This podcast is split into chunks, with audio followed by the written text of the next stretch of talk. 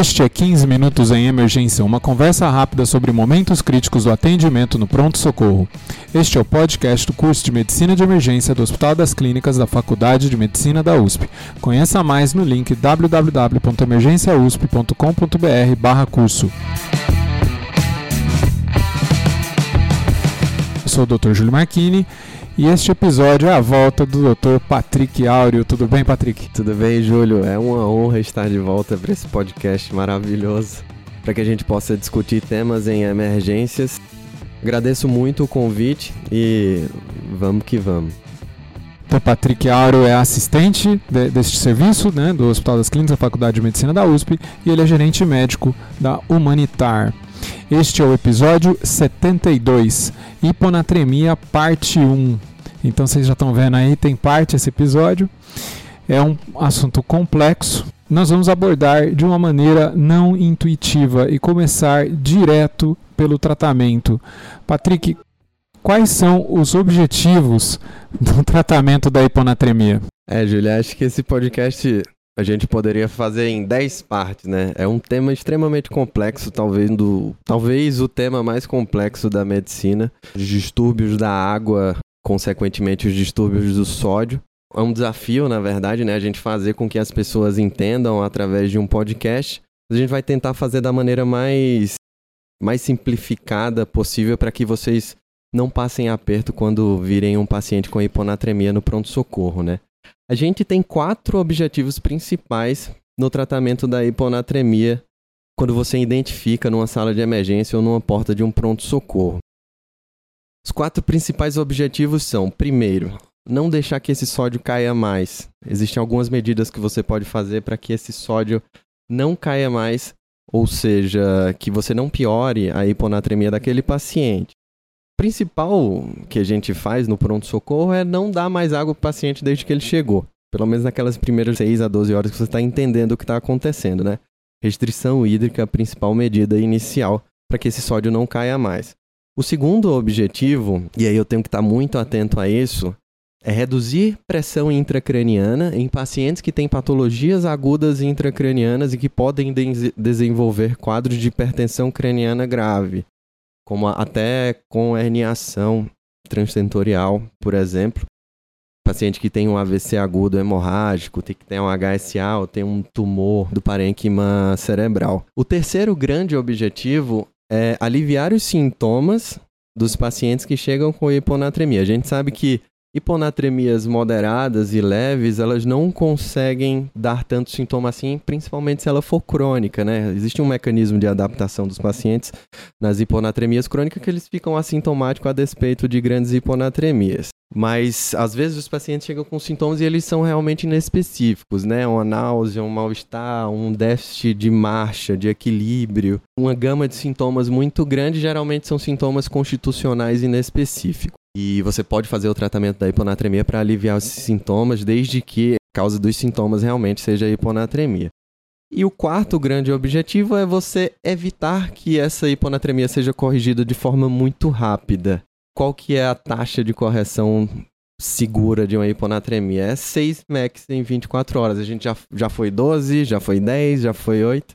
Hoje em dia a gente é muito mais conservador nessa correção nas primeiras 24 horas da hiponatremia, porque a gente sabe que a síndrome da desmielinização osmótica é uma coisa que acontece, é grave, você não consegue perceber nas primeiras horas da correção muito rápida. Os pacientes podem desenvolver dias depois dessa correção os sintomas da síndrome da desmielinização osmótica como é muito grave, a gente tem que fazer de todos os esforços possíveis para evitar que isso aconteça. Tá? Esses são os quatro principais objetivos. Especialmente nesses pacientes com patologias intracranianas, isso parece ser bastante crítico. É, faz parte do tratamento do paciente neurocrítico, né? Não deixar que esse sódio caia.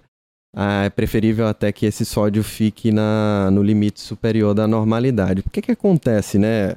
Quando você tem um sódio baixo, no nível sérico de sódio baixo, como o sódio é o principal íon do, do meu compartimento extracelular, quando ele cai, por mecanismo de osmose, a água sai de, do meio mais hipertônico para o meio mais hipotônico. Vai sair do hipo para o hiper, né? Ele vai, ele, é, como, ele, ele vai tentar como se fosse deixar todo mundo equilibrado, né, a água atravessando do hiper para o hiper, é, diluindo, então infiltrando ali os, os, neurônios e todas as células é, que estão junto ali, os neurônios, aumentando a, de forma importante a, a pressão intracraniana. Né? Exatamente isso. É um edema citotóxico. A água sai de, de, de fora da célula para dentro da célula, causando edema neuronal. E aí, esse edema neuronal era, é, era só o que o que o, o crânio não estava esperando que acontecesse porque ela é uma caixa, né, e não tem como se expandir, então a pressão intracraniana aumenta, o paciente pode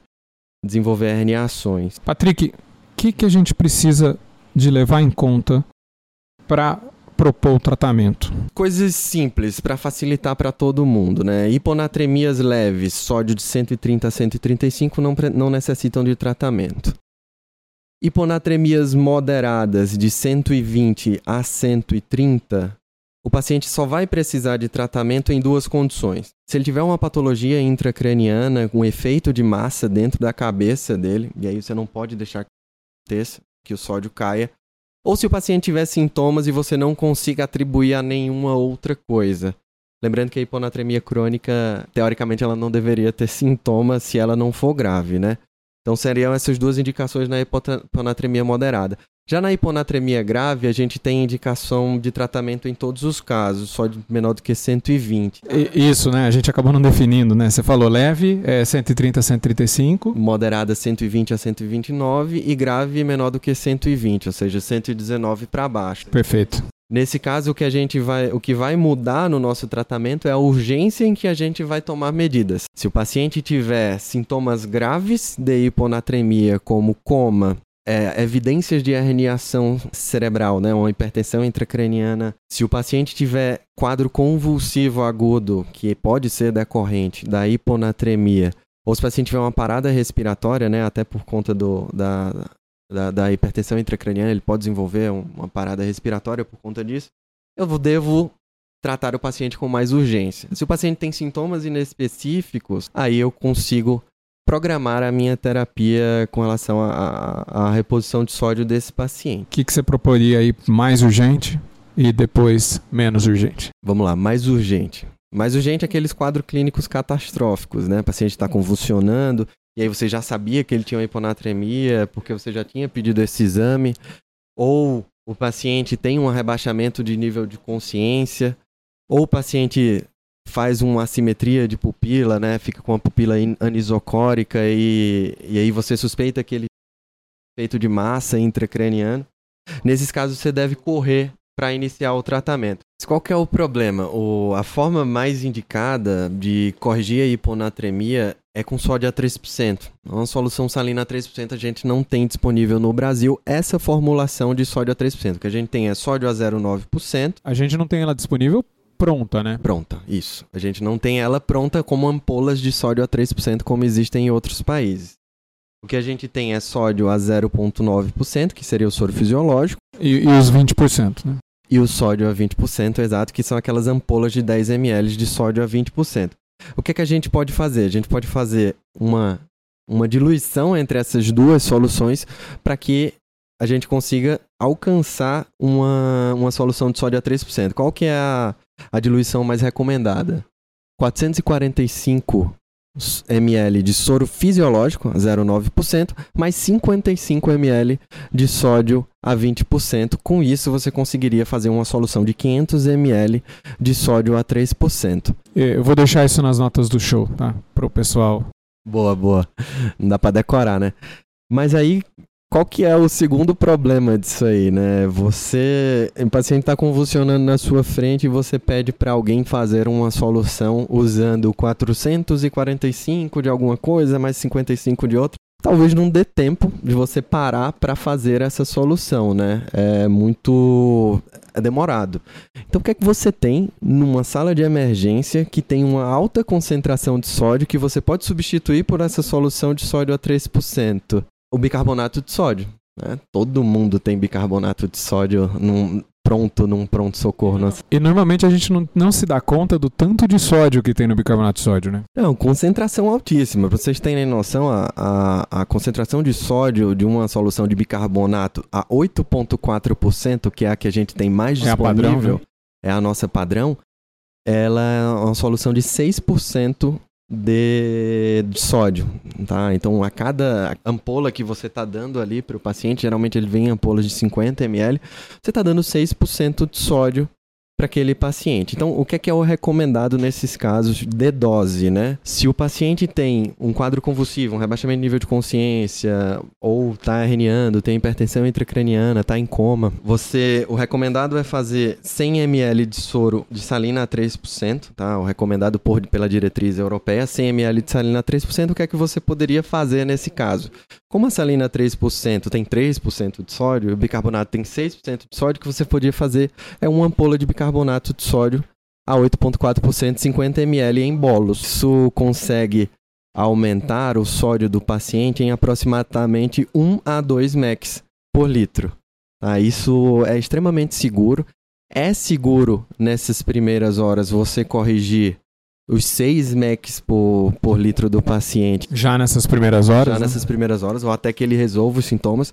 O único problema é que você não pode passar desses 6 MECs nas primeiras 24 horas pelo risco da síndrome da desmielinização osmótica. Ou seja, se você teve que dar três doses subsequentes, por exemplo, de 50 ml de bicarbonato de sódio para que o paciente parasse de convulsionar, é, isso fez com que o paciente aumentasse 6 mEq de sódio, ele chegou com sódio de 110 e foi para 116. A partir desse momento você para de fazer a correção de sódio e, é na, e aí 24 horas depois você continua, se for necessário, a, a, manutenção da correção do sódio, né? E no caso que não está com esses sintomas gravíssimos, como que a gente programa essa correção tão um pouco mais lentamente? A gente está aqui para facilitar a vida de vocês, é, não para atrapalhar, né? Eu não vou falar em fórmula de Androguet aqui, é da variação do sódio com relação à taxa de infusão, a quantos MECs tem uma solução de sódio a 3%, que eu teria que diminuir do sódio do paciente. Esqueçam isso. Uma conta muito simples que dois conceitos muito simples que vocês têm que ter nesse, nesse momento. Toda expansão de sódio, tudo que você fizer dentro do colocar para dentro do paciente vai alterar a minha homeostase de ADH, de, de peptídeo natriurético atrial, de sistema renina-angiotensina aldosterona. Então não existe nenhuma fórmula que consiga prever o quanto de sódio vai aumentar no paciente durante a minha correção. Tá? O que a gente pode é estimar mas isso não é muito bem validado. O que a gente tem é que se você está corrigindo a hiponatremia de um paciente com hiponatremia crônica, e principalmente se o paciente tiver risco de síndrome de desmielinização osmótica, quais os pacientes que têm mais risco disso, né? Pacientes com sódio abaixo de 105 a 110, pacientes com hiponatremias muito graves, gravíssimas, pacientes mal desnutridos, pacientes desnutridos, pacientes alcoolistas crônicos, pacientes que têm hipocalemia associada também, porque quando eu reponho o potássio, o meu nível de sódio sobe ao mesmo tempo. A gente pode até explicar depois isso, porque é que isso acontece para vocês. Quando eu reponho o potássio, meu sódio sobe também. E pacientes que têm doença hepática avançada, né, cirrose hepática. Esses pacientes, esse grupo de pacientes tem maior risco de, de ter de desmielinização osmótica. Então, o que é que eu tenho de princípio? Dosar sódio sérico, é, sódio sérico continuamente durante o meu tratamento. A cada 4 horas, a cada 6 horas, a cada 2 horas, o que o seu serviço tiver disponível para fazer. Eu, eu acho isso uma belíssima recomendação. Né? Eu tenho falado para dosar sódio 4 horas depois que começa é, o seu tratamento, né? Você às vezes faz uma previsão de correção. Não é possível pensar em só dosar esse sódio 24 horas depois, né? Ao passo que se você dali algumas poucas horas já dosa novamente, você consegue até ver a taxa de correção, né? Será que está mais do que você tinha predito? Dá tempo de corrigir. Exato. Lembrando que esse paciente não tem um quadro clínico grave de hiponatremia, né? Quando é o quadro clínico é grave, eu pego aquelas minhas ampolas de bicarbonato de sódio que estão disponíveis e infundo na veia do paciente para que eu tenha aquela correção inicial. E se o paciente não melhorar com a correção de 3, 4 a 5 mEq por litro de, de sódio, daquele quadro clínico grave que ele está, o diagnóstico é outro, tá? Se você corrige 3 mEq de sódio num paciente com hiponatremia grave, aqueles sintomas deveriam melhorar. Se não melhorou, é porque o diagnóstico era outro da causa daquele rebaixamento, por exemplo. Quando você dosa, dosa seriado esse sódio, ah, quando você está fazendo a correção da hiponatremia, você, você tem uma segurança suficiente para Se a correção tiver muito lenta, você aumentar a taxa de infusão do sódio a 3%. Se a infusão tiver muito rápida, você diminuir a taxa de infusão de sódio a 3% até fazer água livre para o paciente quando, quando tem uma correção muito aumentada, muito rápida, para que ele volte a uma taxa de correção. E aí essa água livre pode ser por sonda ou por soro glicosado endovenoso.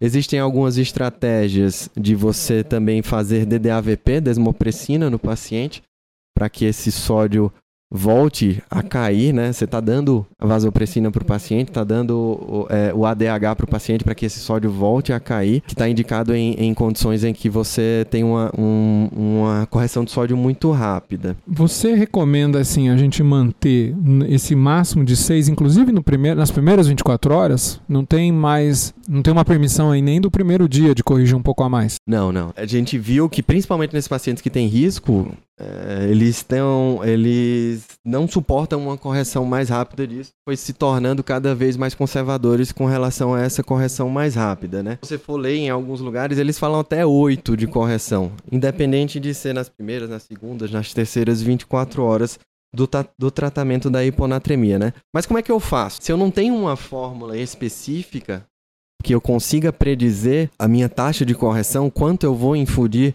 de sódio a 3% para aquele paciente, como é que eu tenho uma ideia de quanto eu vou começar, por exemplo? Se você for pegar a fórmula de drogueiro, você pode dar uma simplificada nela e chegar na seguinte, na seguinte conclusão.